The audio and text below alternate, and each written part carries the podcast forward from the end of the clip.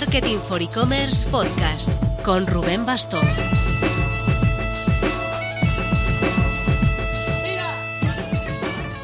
Hola marketers, no es para agobiar, pero este jueves entramos en septiembre, así que toca ir sacudiéndose la arenita de la playa y rebuscar en el armario el mono de trabajo. En nuestro caso, los grandes hitos de septiembre son el cierre de convocatoria de los e-commerce awards de España y premios e-commerce de México, que os dejo enlace en notas con descuentazo para que os presentéis.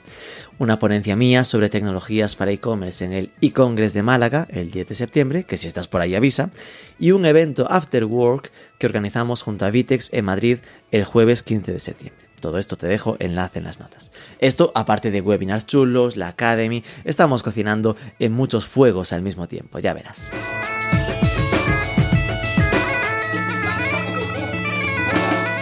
En el programa de esta semana vamos a analizar con detalle el marketplace de bricolaje, jardinería y hogar Mano Mano, Mano Mano, de origen francés a pesar de su nombre. Es un proyecto 100% digital en un vertical que a priori suena bastante a compra más habitual offline. Así que veremos cómo afrontan ese reto de lograr que la gente se acostumbre a comprar este tipo de productos en Internet y al mismo tiempo darle la vuelta a la tortilla de la internacionalización estamos acostumbrados a hablar sobre cómo mover al exterior proyectos españoles. Y en este caso, con Isabel Salazar, Country Manager de Mano Mano en España, comentaremos cómo es el reto de entrar en el mercado español para un negocio francés. Vamos con ello. Pero antes... El verano es época de dejar volar la imaginación y aparecen los side projects, las ideas de un dominio genial, me abro esta web con idea de monetizarla. Si te ha pasado, y ya sin duda si has acabado instalando WordPress, pásate por la web de SiteGround, uno de los hostings más recomendados por el propio WordPress y el que usamos en Marketing for E-Commerce, por si te queda alguna duda. Prestaciones de primer nivel, máquinas constantemente en renovación y sin duda un servicio al cliente de lujo. Tienes toda la info en siteground.es.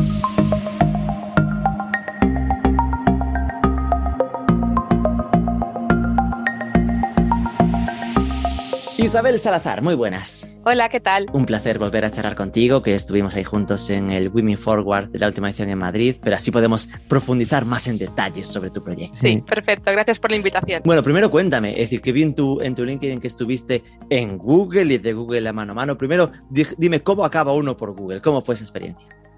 Bueno, esto hace mucho tiempo porque entré en Google allá por el año 2005, cuando estaban abriendo su sede central en Europa, en Dublín, y la verdad es que estaban contratando, pues sí, a, gente recién salida de la universidad y tuve la oportunidad de incorporarme. Siempre digo que fue como un Erasmus pagado, pero estuve allí dos años.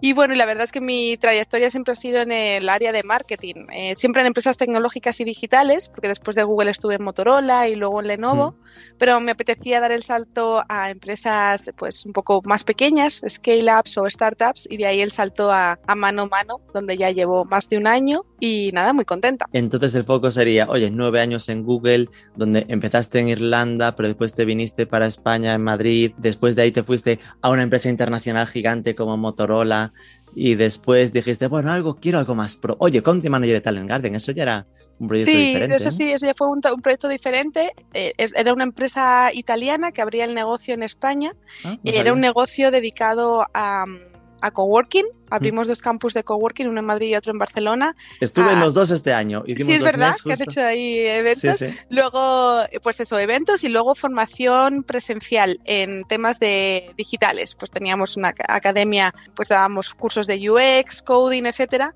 Pero bueno, con la pandemia que nos, pilló ahí eh, eh, en medio, salí de la empresa, tuve una hija y, luego eh, entré en, en mano a mano. Pero bueno, yo siempre he tenido cierto vínculo con el mundo del e-commerce porque ya en Google lanzamos un proyecto que se llamaba Conecta tu negocio, que fue de la anterior crisis eh, que vivimos, eh, donde dábamos página web gratuita a las empresas con el objetivo de ayudarlas a, digitalizarse, las empresas a las pymes, que son la gran parte de nuestro tejido empresarial. Y también después de dar página eh, web gratuita, pasamos a otra fase donde dábamos plataforma de e-commerce con lo cual ahí ya empezamos a, y además les dábamos mentoría y apoyo, mm. también luego las ayudábamos a exportar, así que yo ahí empecé a tener un poco más vínculo con el mundo del e-commerce, pero sobre todo con las necesidades de las empresas en su salto a la digitalización. Y luego también de forma paralela monté un proyecto personal que era un meetup que hacíamos en Madrid en colaboración con Movistar, con Telefónica, que se llamaba Fashion Biz, que dábamos, era una comunidad donde ayudábamos a empresas del mundo de la moda a digitalizarse. Así que siempre he tenido este vínculo con el mundo pyme, la digitalización, etcétera. Y bueno, un poco es lo que hacemos en mano a mano, ¿no? Donde ayudamos a los sellers a vender online.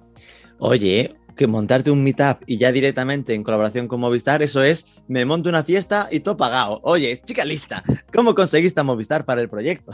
Bueno, porque ellos tenían esta sede que tienen en la Gran Vía de Madrid. Eh, eh, que, bueno, donde celebraban, yo no sé si lo siguen ah. haciendo después de la pandemia, ¿no?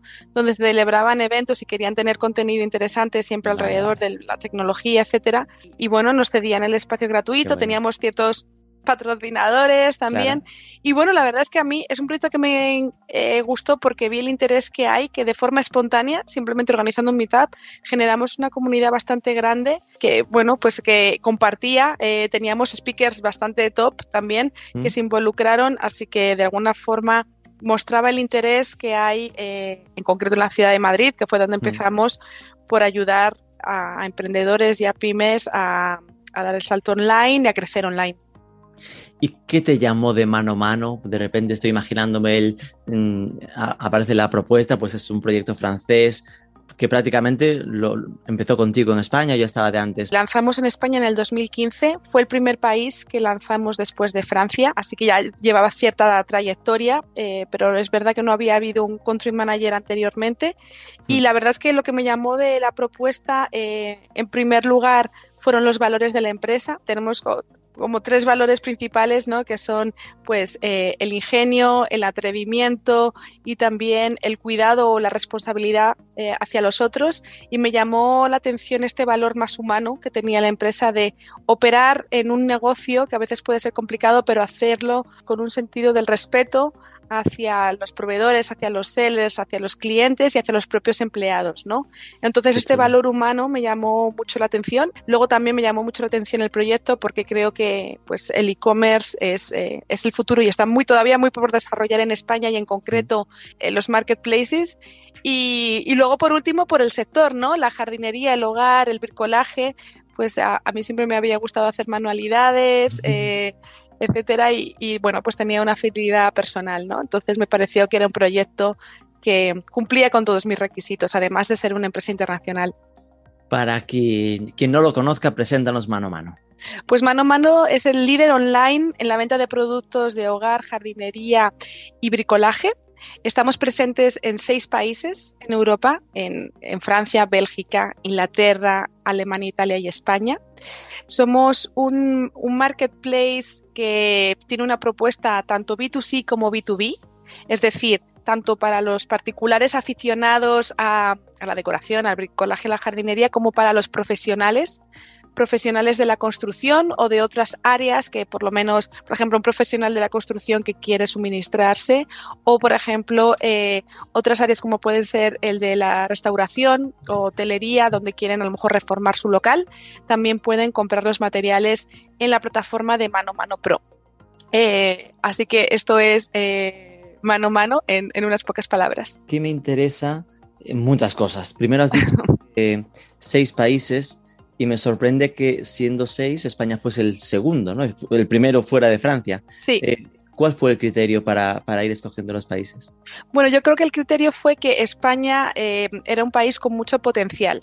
Es decir, es un país que hay que reconocer que en términos de madurez de e-commerce estamos por debajo, por detrás de países del norte de Europa, aunque el crecimiento es positivo y optimista. En estos años de pandemia el e-commerce ha ido creciendo a doble dígito. Creo que los mm. datos para el 2021 es un 17% de crecimiento, em, con lo cual era un país con, con muchas oportunidades ¿no? de desarrollo de la venta online.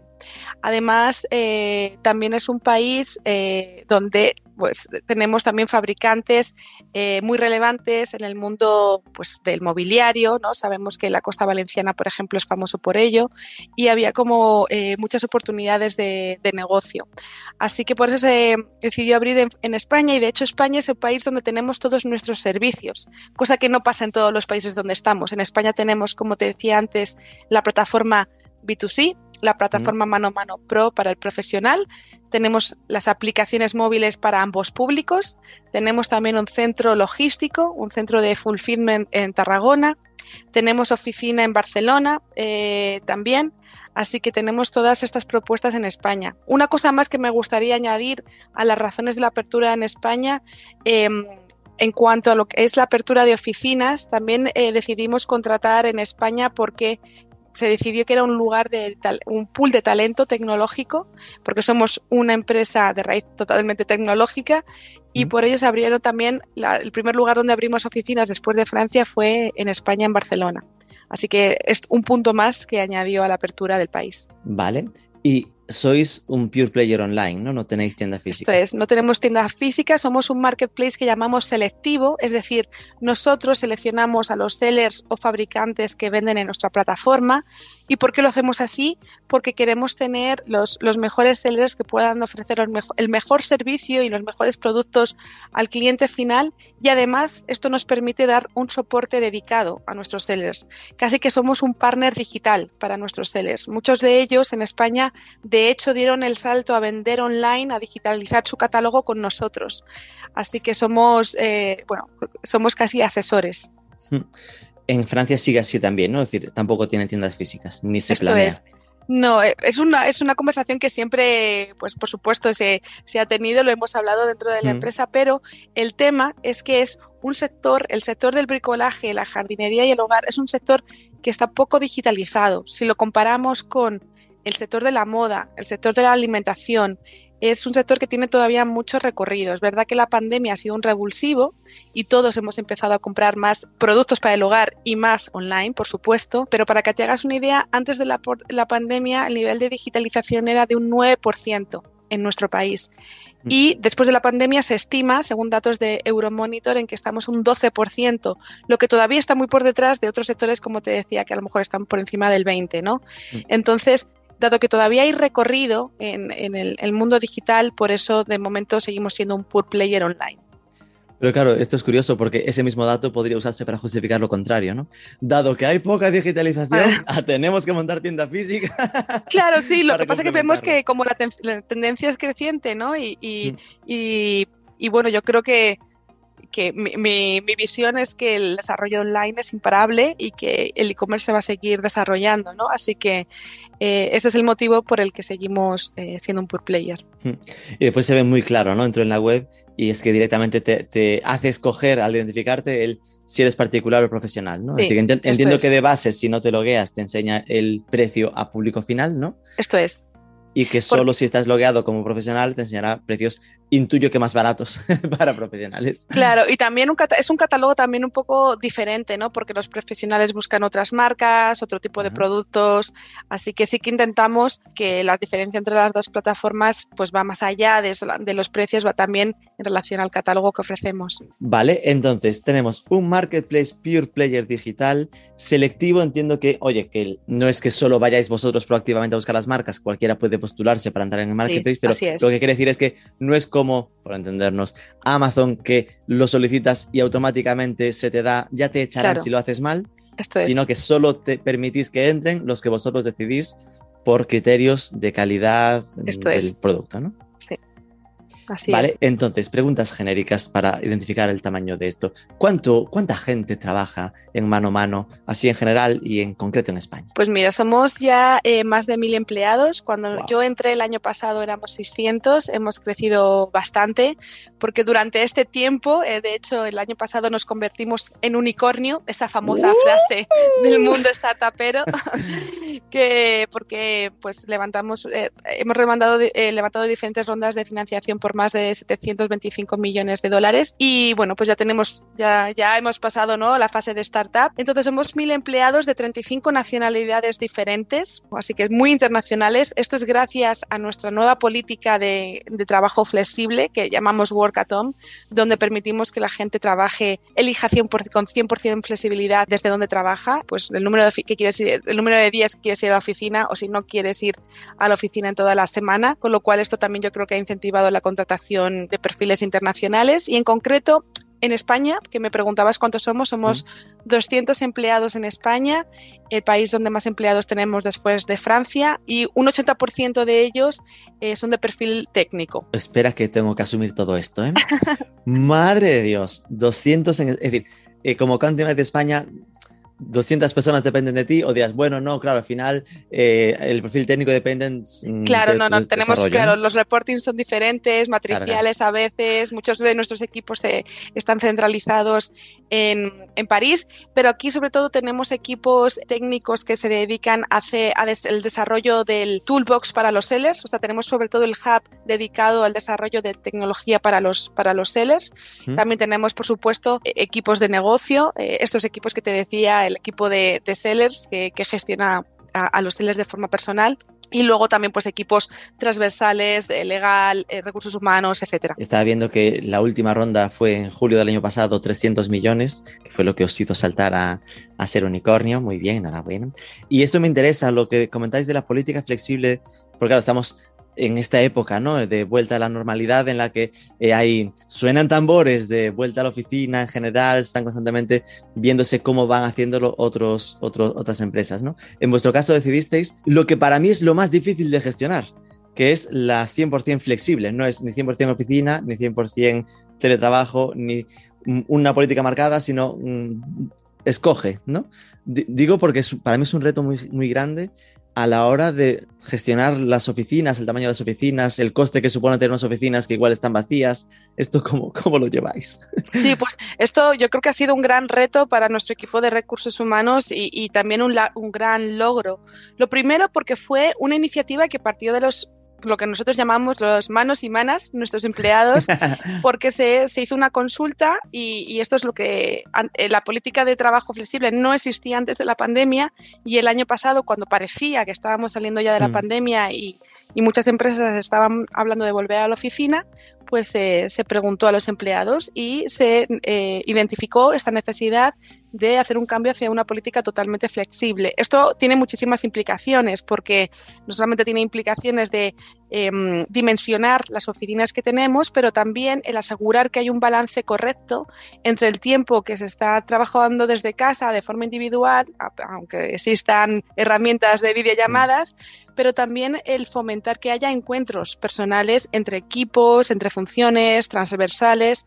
Así que también se ha fijado una política de, cuántas veces eh, los equipos se tienen que reunir, con qué frecuencia, qué dinámicas, eh, también establecer dinámicas de team building, ¿no? Simplemente de, encuentros más informales. Hace poco celebramos lo que llamábamos los Mano Games, que fueron una especie de día de Olimpiadas donde nos reunimos los mil empleados en, París en un parque y fue un día increíble, ¿no? De, diversión, no, no era de business. Así que ha sido un reto también el establecer pues estas dinámicas de, eh, para que la gente pues no, no, no, se deje de ser productivo, eh, pero tampoco se pierdan estos encuentros eh, cara a cara, ¿no? Luego también otro de los retos también ha sido, y yo creo que ahí la empresa lo ha resuelto muy bien, pues el equipar el hogar de las personas que han decidido trabajar de forma flexible, ¿no? Les hemos facilitado un, un, crédito para tener gratuito para tener, contar una mesa, una pantalla, una silla. Eh, lo hemos hecho con un partner que ofrece productos de segunda mano, porque estamos muy concienciados con, este tema. Y, bueno, yo creo que, somos un poco pioneros en esto, en tener una política totalmente flexible eh, para una empresa que está presente en varios países. Pero que además me suena súper caro, ¿no? Es decir, obvio, es lo que toca, ¿no? Pero porque al final eh, el riesgo ahí que está, oye, tengo igual el coste de oficina porque quien quiera puede ir, igual el coste como si fuera teletrabajo porque tengo que generar dinámicas, entiendo que como mínimo trimestrales de quedadas de todo el equipo en España, una vez al año en París, igual una vez al mes en equipos eh, cercanos, ¿no?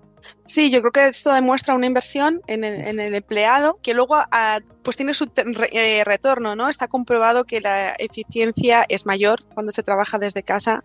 Eh, y que la motivación del empleado también es mayor, ¿no? Entonces yo creo que hay un rédito tanto cualitativo como cuantitativo de esto. Y supongo que lo que decías, ¿no? Que esto os permitirá fichar, es decir, que a, nivel de, fichar gente es como muy atractivo, ¿no? La, posibilidad claro, nosotros siempre hemos tenido este reto de contratación de perfiles eh, técnicos, que es un reto del que se habla mucho en las noticias, ¿no? Es un reto para, para todos y al poder eh, contar con esta política flexible, pues es, una, pues un aliciente más en la contratación y, lo, y por supuesto que lo facilita. Em, y, empezamos a tener lo que llamamos mini hubs, como mini grupos de personas que trabajan en, en Madrid, en Valencia, alguno en las Islas Canarias.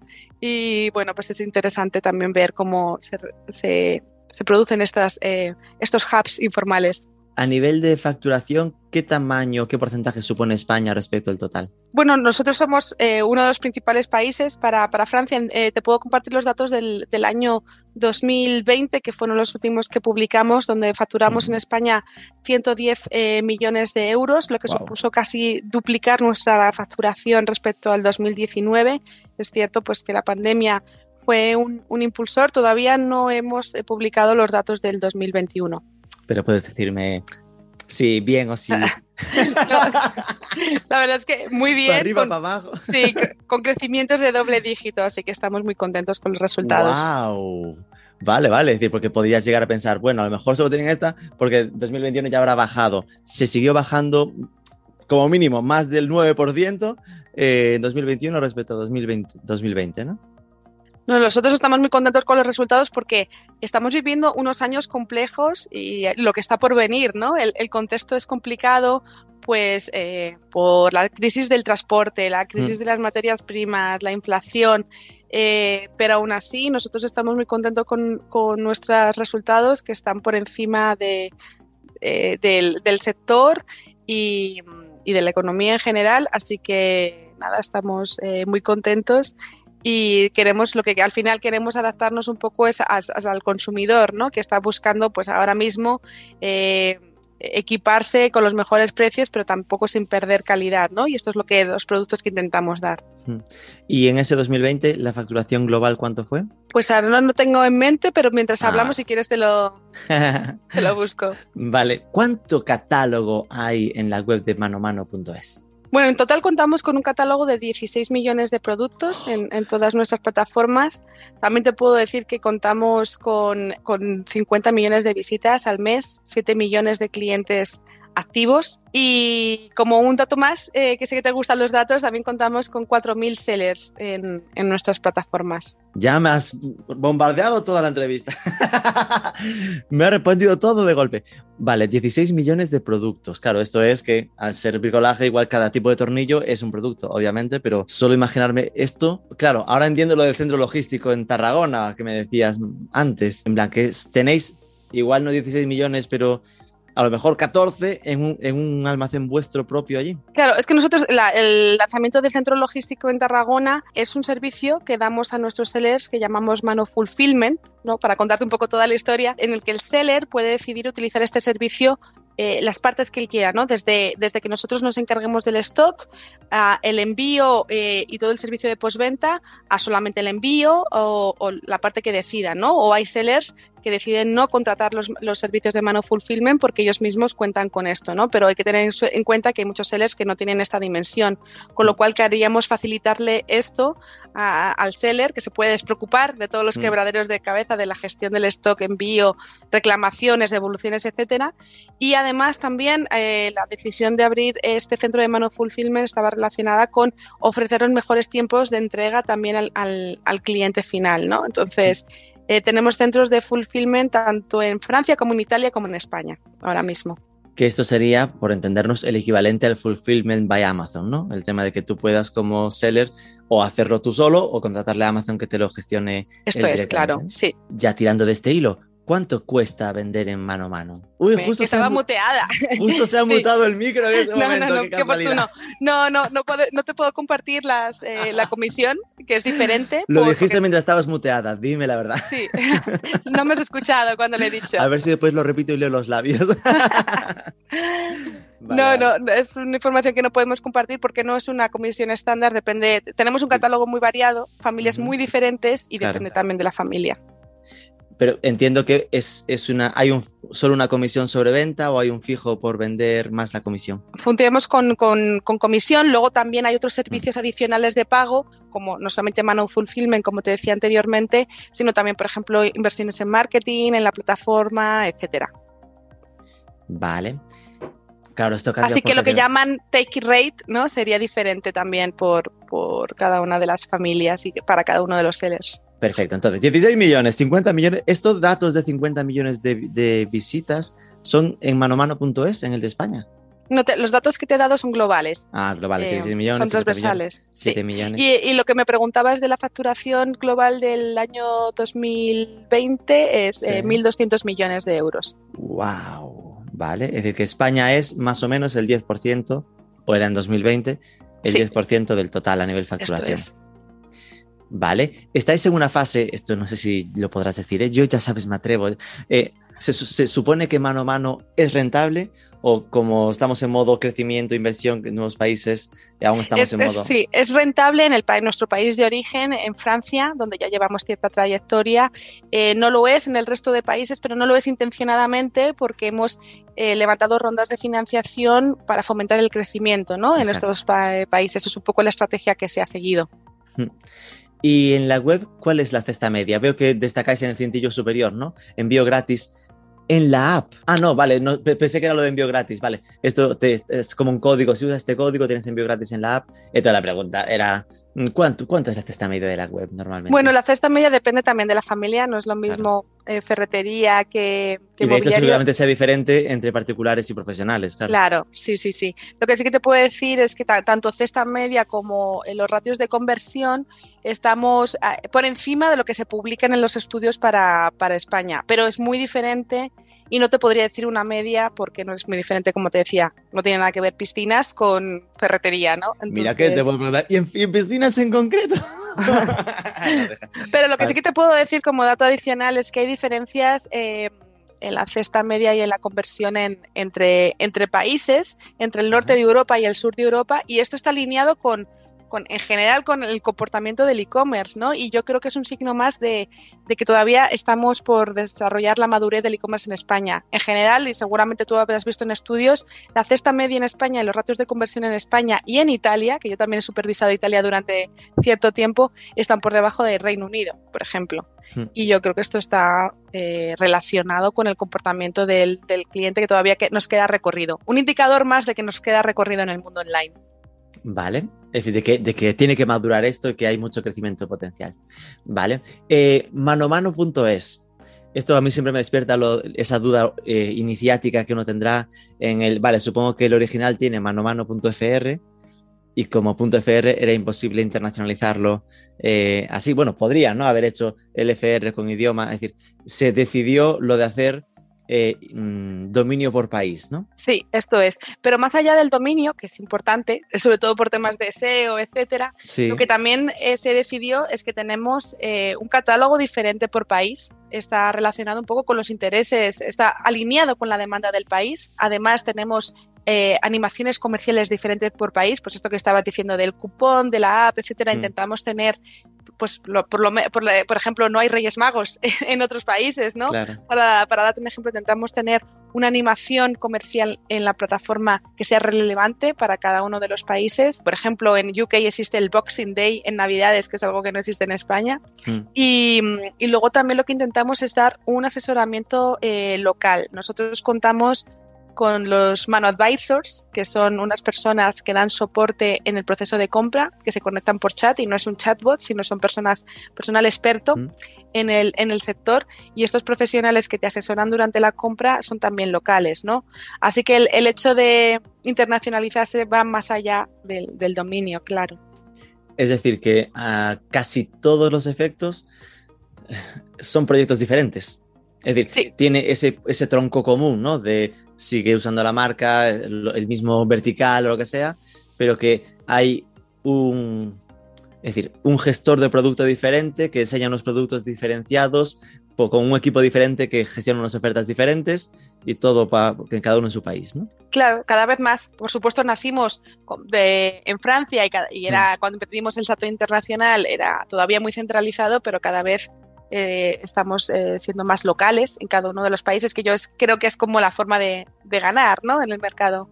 Claro, ahora mismo estaba pensando en lo curioso que puede ser, que habrá gente que a lo mejor diga, Buah, será mano a mano en España, pero en Francia tendrá otro nombre, en francés. No, el, nombre es el mismo, el nombre es el mismo. Exacto, ¿qué significa mano a mano? Para que Yo le he preguntado muchas veces de por qué, por qué este nombre y, y, no me lo han sabido explicar. Qué fuerte. La verdad. Creo que le sonaba bien, porque a los franceses las as y eso les suena muy bien. El, no sé, es lo que me han dicho por el. Ok, es decir, que no tiene un nombre concreto vinculado al Bitcoin no, no, no, no, no. Retos de la localización, ¿no? De localizar un proyecto desde Francia hacia España. Entiendo que van en esta línea que me comentas, ¿no? En lo de hacer el esfuerzo de tener productos que te, los que te pida en España, tener esa atención al cliente. Claro, en estas 100, 200 personas que están en España, ese servicio de atención al cliente, ¿cuánta gente tenéis? No te sabría decir exactamente, pero bueno, tenemos el servicio al cliente, una parte interna, interna internalizada y una parte externalizada. Contamos con empresas externas que nos mm. dan apoyo en el, al servicio al cliente, porque aparte de tener estos mano advisors, que, te, que son más bien asesores durante el proceso de compra, también tenemos un servicio de soporte telefónico y por email, por supuesto. Y este equipo de atención eh, va variando también dependiendo de la estacionalidad, ¿no? de los picos que tenemos de, ventas, navidades, mm. verano, Black Friday, etcétera. ¿Qué aprendizajes tenéis a lo que decías, ¿no? de que en el norte hay más ratio de conversión que, que en el sur? A nivel de, de consumidor, ¿Qué diferencias notáis para que eso explique o justifique el tener productos diferentes? Mira, pues hay diferencias notables en nuestro sector. Hay que tener en cuenta que estamos hablando de bricolaje, jardinería y hogar. Y yo para esto siempre comparto que el hecho, el bricolaje no es una afición que venga desde hace años o siglos en España, ¿no? Hmm. Es una afición bastante reciente que se empezó a desarrollar en, a principios de los años 2000. Con bricomanía. Nació con bricomanía. Con el sí, con el programa este de... Sí, sí, sí. Es, es, una afición que no existía en los años 80 o 90, mientras que en otros países, como por ejemplo Alemania o Reino Unido, pues Reino Unido, el, el, tema del gardening es, es algo histórico, ¿no? Entonces, nosotros somos un poco nuevos en este hobby, así que para empezar esta es una de las principales diferencias, aunque nos estamos poniendo al día. Eh, nosotros, para hablar un poquito del consumidor que tenemos en España, es un, eh, el perfil suele ser un hombre de más de 40 años, con familia y una mezcla de vivienda rural y vivienda eh, en la ciudad. También yo creo que hay ciertas características estructurales en nuestro país que nos hacen ser diferentes y quería mencionarte alguna de ellas. Lo primero mm. es que en España es uno de los países en Europa donde eh, más porcentaje de la población tiene en propiedad una casa y no vive de alquiler. Esto significa que tú estás dispuesto a gastar un poquito más, puesto que es tu propio hogar. Pero también los hogares son más pequeños. En relación con nuestros vecinos europeos, tendemos mucho más a vivir en pisos pequeños que en casas, con jardín, como en Francia, eh, Reino Unido o Alemania. Hmm. Esto es una gran diferencia. La última diferencia que también es muy relevante es que la edad media de las casas en España es muy alta, más de 45 años. Son hmm. casas muy viejas que se bueno, muy viejas, son, antiguas porque hubo, sí, hubo un gran desarrollo en el desarrollismo, ¿no? En la transición mm. a, la, a, la, democracia y estas casas no son eficientes energéticamente. Y, y esto es una gran diferencia con nuestros vecinos europeos la antigüedad de las viviendas y la poca eficiencia energética de las mismas. Entonces, esto nos lleva en la delantera los vecinos europeos y luego también nos lleva en la delantera en cuanto a normativa, ¿no? Esto aquí a, un a lo mejor una pequeña, una ventana de crítica, que es que en otros países europeos existen, eh, existen objetivos de lograr instalaciones de paneles solares en las viviendas o lograr cierta certificación energética en ciertos años. Esto en España todavía no existe, ¿no? Hmm. No existen, existen los incentivos, pero no existe el objetivo. Entonces, esto hace que, bueno, aunque yo creo que para todos la renova el tener casas sostenibles, eficiencia energética, pues empieza a ser una preocupación, eh, nuestros vecinos europeos están mucho más adelantados y el número de paneles solares por metro cuadrado instalado en Alemania es muchísimo más alto que en España, lo cual es una sorpresa, ¿no? Entonces, esto, este tipo de concienciación del consumidor, eh, pues afecta bastante a nuestro negocio. Es que lo cuentas y todos son oportunidades. Estamos peor en todo, así que solo podemos mejorar, ¿no? Sí, bueno, yo no quiero dar una visión negativa, yo creo que está basada en datos. Además, lo, dices súper súper positivo en el fondo, ¿no? De, oye, pues estamos en un hobby creciente, en plan de, de lo que hacemos solo podemos vender más, ¿no? Esto va para arriba. Sí, así lo veo, así lo vemos nosotros. Qué fuerte. ¿Y cómo fue? Eh, eh, el marketing, ¿no? Para conseguir esto, porque al final es entrar con una marca francesa sin presencia física, porque claro, uno puede imaginarse, oye, un Leroy Merlin, ¿no? Que aquí nadie conoce Leroy Merlin. El Leroy Merlin, pues oye, tiene sus eh, tiendas físicas que y ya muchos años de histórico, ¿no? De repente entrar con mano a mano solo en digital no es un reto fácil, ¿no? ¿Eso cómo se consigue? Bueno, pues trabajamos un poco todo el funnel, ¿no? Que se suele hablar, ¿no? Desde el awareness hasta el performance. Eh, eh, y lo seguimos haciendo. Nosotros eh, invertimos en campañas de, medios, hemos estado en televisión, en, radio, ¿no? Para, fomentar esta notoriedad. pero también hemos trabajado en redes sociales, influencers. Yo creo que empezar con influencers nos dio mucha. Influencers especializados en el sector también nos dio mucho. nos ayudó en el boca a boca. Y luego también seguimos trabajando mucho el, performance, ¿no? Eh, Google Shopping, como para muchos e-commerce, es uno de los principales eh, canales de adquisición, pero como te decía, intentamos trabajar todo el funnel, desde el reconocimiento de marca, consideración hasta la compra, y es así como seguimos trabajando.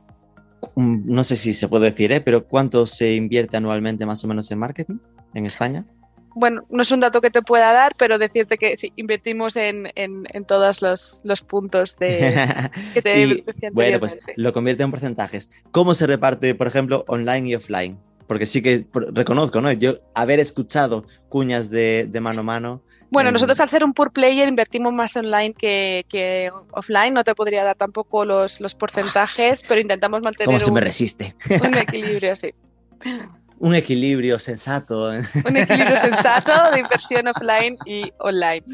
Pero bueno, es, es normal pensar que al ser un pure player, eh, nuestro eh, cliente está online. Podría pensarse que, que, sí que sea más online, pero en el momento en el que metes en la ecuación televisión y radio, sobre todo televisión, ¿no? que suele ser caro, Claro. Oye, pues podrían, no, no, mira, es que en el awareness se nos va la mitad de, la inversión porque estamos apostando este año por que se nos conozca bien, que la gente confíe, ¿no? Que supongo que es uno de los retos. Sí, sí, la confianza es muy importante, sí, sí.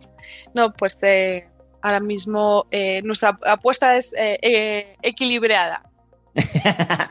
y dentro del online has mencionado shopping, has mencionado influencers. bueno, un, reto base, ¿no? Esto de lo, del offline para alguien que, viene de Google y que está eh, metido en temas digitales, ¿esto qué? ¿Qué haces? ¿Cómo lo mides? Hombre, yo estando en Google también invertía en medios offline, ¿eh? así que eh, eh, soy una creyente también de lo que aportan los, no, no digo que nos invierta, digo del reto de la medición. Sí, ¿no? no, no, lo medimos, por supuesto, medimos el awareness durante los periodos en los que estamos activos, en televisión o en radio y los que no para comparar. También, por supuesto, también lo medimos en facturación, en visitas. Somos una empresa, eh, como te decía antes, tecnológica, pero muy de datos. Tenemos, eh, estamos súper basados en datos y, de hecho, una de las áreas eh, que a mí me trajo más y donde creo que estamos súper avanzados es, y que está relacionado con datos en todo el tema del growth hacking, ¿no? Siempre estábamos realizando, en todo esto que te estaba comentando, nuestras inversiones de marketing, siempre hacemos A-B test. Eh, intentamos eh, siempre ver cómo podemos tener una facturación incremental muy basada en la analítica. Eh, es, bastante profesional, ¿no? Todo lo que se hace está muy medido y, muy optimizado. Y dentro del online, ya que no puedo pedirte así datos concretos, una, un tipo de acción que mm, os sorprendió para bien y otra que os sorprendió para mal. ¿Qué dirías? Esta no la repetiría. De bueno, de marketing, bueno, te puedo hablar también de marketing, de un poco de la, que para mí también es marketing, de la experiencia de usuario dentro de nuestra plataforma. Eh, cosas que, hemos hecho, por ejemplo, es hacer eh, test, por ejemplo, de, cómo, por ejemplo, el, simplemente la imagen del Mano Advisor puede fomentar la conversión o no. Eh, es decir, nosotros cuando estás comprando, como te decía antes, tienes este chat con el que mm. puedes eh, hablar con el Mano Advisor, ¿no? Y entonces vimos que haciendo este visual eh, diferente y poniendo una, una, una fotografía que fuese un poco más personalizada y no como el típico profesional vestido de profesional, tenía un, un, mejor ratio de conversión. O sea, nosotros jugamos muchas veces con estos ABTs en nuestra propia página para ver cosas así que puedes pensar que no tienen mucho impacto, que son básicas, eh, tienen también un impacto en, la conversión. Así que... Esto sería que si, si, la gente se ve a sí misma y no a un vendedor, ¿no? En plan, se ve la experiencia de consumo de, de, una persona disfrutando del producto vende más que si ves a, alguien trajeado. Por sí, eso se podría interpretar así. Luego también cosas que estamos testando muchísimo es eh, pues los, los cupones, que, cuáles son los cupones que funcionan mejor, eh, no solamente el precio, pero también el, el visual. Y y bueno, ya estamos haciendo también muchos testeos en la app. Decirte que nosotros priorizamos el lanzamiento de la app en España porque nos dimos cuenta que, bueno, no es una sorpresa, pero España es un, mobile country y un gran porcentaje, eh, no sé si es un 70-80% de los usuarios en general en e-commerce eh, compran a través del móvil, ¿no?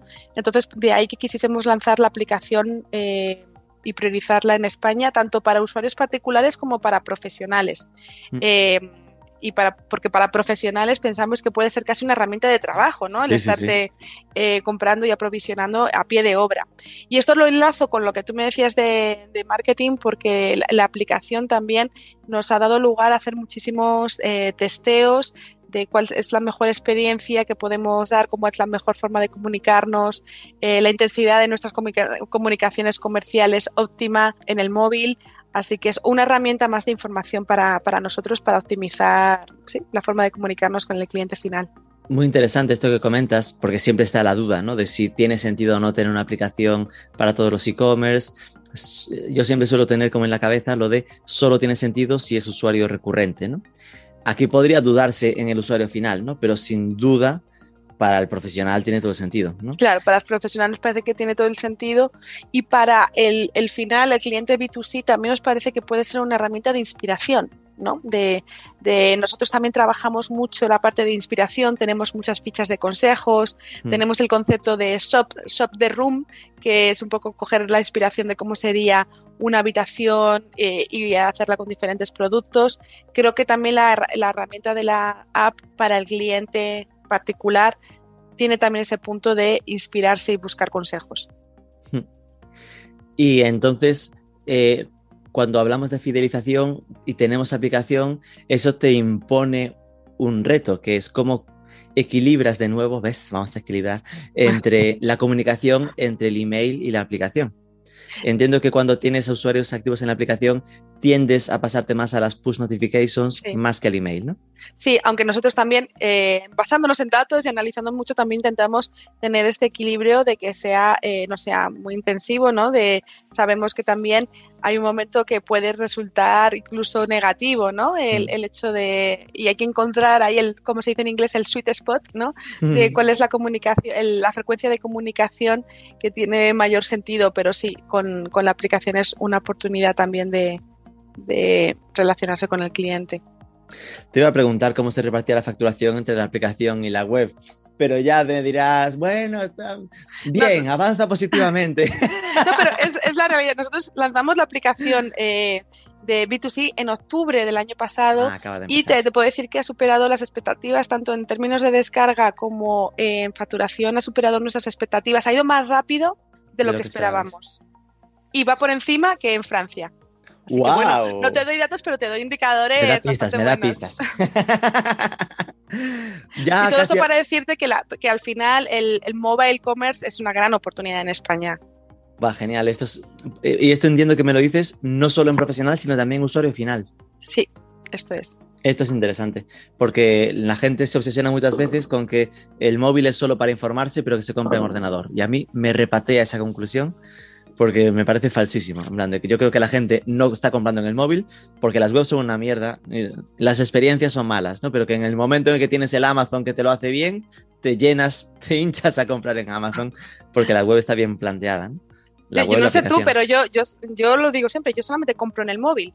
Porque, a ver, me paso delante del ordenador todo el día trabajando y la compra es un poco como ocio y lo mm. relaciono más a estar en el sillón, etcétera. Y yo solo compro incluso eh, productos grandes solo en el móvil. A lo mejor soy un extremo, ¿no? Pero... A ver, claro, yo solo no, pero es que compro en el móvil también. Antepenúltima pregunta, ya estamos finalizando. Una de curiosidad. En un marketplace, porque claro, aquí tenéis la ventaja muchas veces se habla, hasta dándole un rodeo, muchas veces se habla de que Amazon tiene el problema de que es juez y parte, ¿no? De que tiene un marketplace, pero también ellos venden directamente. Mano a mano, igual que AliExpress, por ejemplo, no, no tiene este problema, ¿no? Solo sois un marketplace, solo sois somos un marketplace, no tenemos eh, marca blanca, no tenemos nuestra marca de, en productos en la que uno vende. Entonces, eh, en algo que tiene 16 millones de, de, referencias, ¿qué ha sido lo más vendido el año pasado? Pues me te puedo decir que lo más vendido el año pasado y el anterior eh, fueron... Piscinas. Eh, piscinas y mobiliario de exterior y, como conjuntos de mobiliario exterior, porque yo creo que estos dos años de pandemia, por supuesto, esto pues no es nada nuevo, pero mm. hemos hecho menos turismo, ¿no? Eh, hemos, de hecho, en España otro dato importante, somos el país europeo, después de Malta, qué raro esto, de, con más con mayor número de segundas residencias que utilizamos para nuestro propio disfrute, es decir, estamos encima de otros países en, propiedad, en segundas propiedades para, eh, de vacaciones y yo creo que hemos dedicado estos dos años a equiparnos eh, para disfrutar de las vacaciones en, estas segundas residencias, ¿no? Hmm. O en nuestro propio hogar. Y de ahí que haya habido un boom en la equipación de jardín, en piscinas y en mobiliario y eso sigue arriba o se nota ya bajada. Lo digo porque viendo vuestra web parecería que sigue arriba porque el destacado de hoy es una piscinaca. Sí, la verdad es que el otro día miraba los números y piscina sigue siendo top ventas y seguimos creciendo año en año. Pero bueno, todos los indicadores, toda la gente dice que esto pues eh, va, va, a cambiar a lo mejor más hacia eh, la decoración de interior, ¿no? Porque ya se ha hecho un esfuerzo durante estos años de equiparse. Uno no está comprándose piscinas mm, año claro, tras año. Claro, porque hablamos de piscinas eh, desmontables grandes. Claro, de estas Intex que veo la marca por aquí. Sí. Desmontables porque eso lo puedes poner en cualquier sitio, aunque estés cerca de la costa y esas cosas. Claro.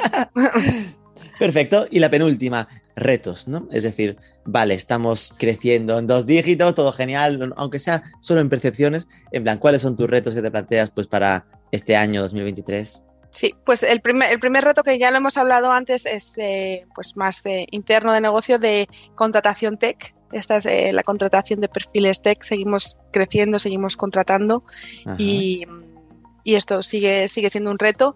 Y en segundo lugar, el reto que es un poco para toda la industria, ¿no? El navegar este eh, contexto tan complicado, tan incierto, en, eh, por así decirlo, ¿no? Porque es difícil hacer pronósticos eh, cuando no se sabe muy bien qué va a pasar con los precios, materias primas, crisis del transporte. Eh, es un reto navegar esta ambigüedad ¿no? al día de hoy y estar preparados, como por ejemplo, creo que lo estuvimos en la huelga de transportes que hubo en marzo y abril, pero es algo que no se puede anticipar con mucha antelación. ¿no? Entonces, aunque los indicadores son en nuestra industria positivos, es cierto que vivimos en un contexto incierto y esto es eh, lo que dificulta las planificaciones.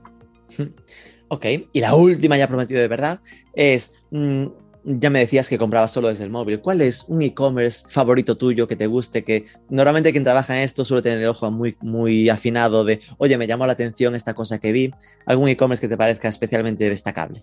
Bueno, no sé si es un ojo muy afinado y tampoco te voy a descubrir la pólvora, pero hay dos e-commerce que yo me parece que nacieron online, aunque luego han abierto eh, tienda, que son Freshly Cosmetics y Coconut, que son eh, españolas eh, que me parece súper interesante su propuesta de producto sostenible, pero también me parece que lo hacen muy bien en redes sociales y la experiencia de compra también está muy bien, así que sí. Qué chulo. Fresley ya se pasó por aquí en algún momento por el podcast. Coconut, los llevo persiguiendo, te lo prometo. no, porque justo en concreto Coconut, Sara, eh, la CEO, no recuerdo el apellido, Sara Werner creo que es, fue la que ganó el premio a Mejor Directiva del Año el año pasado. Entonces era como, oye, pasate por el podcast, rollo. Y fuimos quedando y se fue postergando un poco la entrevista. estoy aún pendiente de esto, pero sí los tengo los dos muy controlados. Muy buenos consejos. Ok, pues Isabel, de verdad, muchísimas gracias por dejarnos entrar un poco así por la ventana de saber algo de los esbozos, de la información de, de mano a mano. A mí me ha servido muchísimo para tenerlos mejor controlados y, conocer un poco cómo ha sido ese proceso, ¿no? De, nos solemos pensar mucho en cómo las marcas españolas se van afuera, pues ya era curioso ver cómo una marca de fuera se viene para acá y cómo es ese proceso de localización. Así que de verdad, muchísimas gracias. Nada, muchas gracias a ti, un placer. Un abrazo.